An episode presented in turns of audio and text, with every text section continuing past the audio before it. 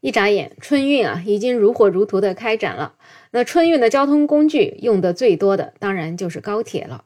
可是每当提起坐高铁啊，很多人就会讨论这高铁上不文明的现象也实在是太多了。有人从上车了就开始打电话、开会，谈着几亿的大生意；也有人一直在车上大声喧哗，一些人可能会打牌，一些人大声的聊天儿，还有一些人呢在高铁上不停的刷各种短视频，这声音外放，而且还很大。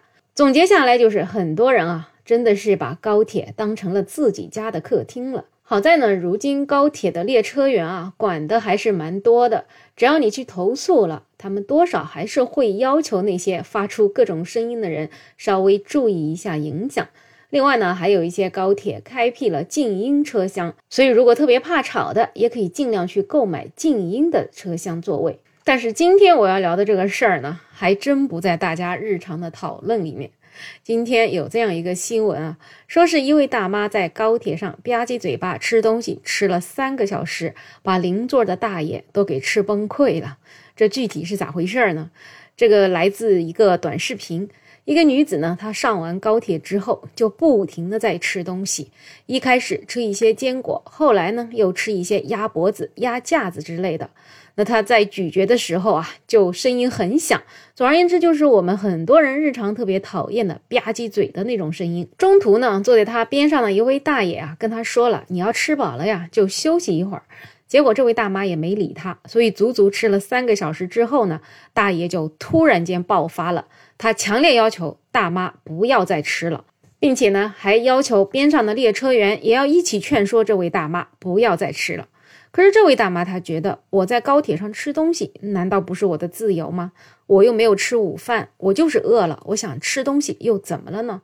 你要真觉得我吃东西你不能接受，那你自己去换个座位好了呀。最后啊，这位大爷实在是没有办法了，自己去过道里面待了两个小时。你说，本来这过年回家开开心心的，遇到这样的事儿，是不是很闹心呢？可是从法理上来讲，这位大妈好像也并没有什么错，因为确实没有任何规则规定在高铁上是不能吃东西的。而且呢，本来坐高铁也挺无聊的，吃吃东西能够打发打发时间，似乎好像也挺合理的。特别是以前我们坐着绿皮火车，那一坐坐二十几个小时、三十几个小时，那可不得从头到尾就在吃东西吗？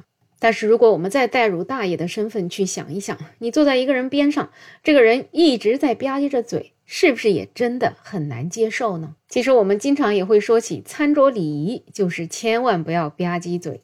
如果你坐在一个吧唧嘴的人身边啊，真的是听着会很闹心，也会觉得对方很不礼貌。再加上这个是在车厢里这么小的密闭空间，而且大爷大妈就是邻座呢。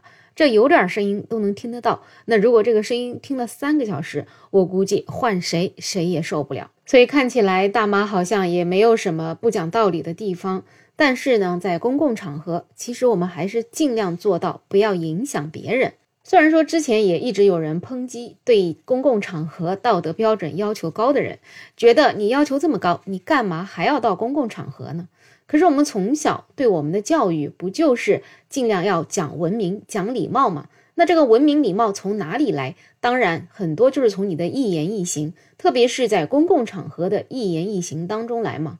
所以说，在公共场合还是尽量管好自己，不要把公共场合当成自己家的客厅，觉得可以为所欲为，可以随便释放自己的天性。我们每个人从自身做起，这样我们的社会才会变得越来越美好。不知道你对这个话题有什么看法呢？可以在评论区留言，也欢迎订阅、点赞、收藏我的专辑。没有想法，我是梅乐，我们下期再见。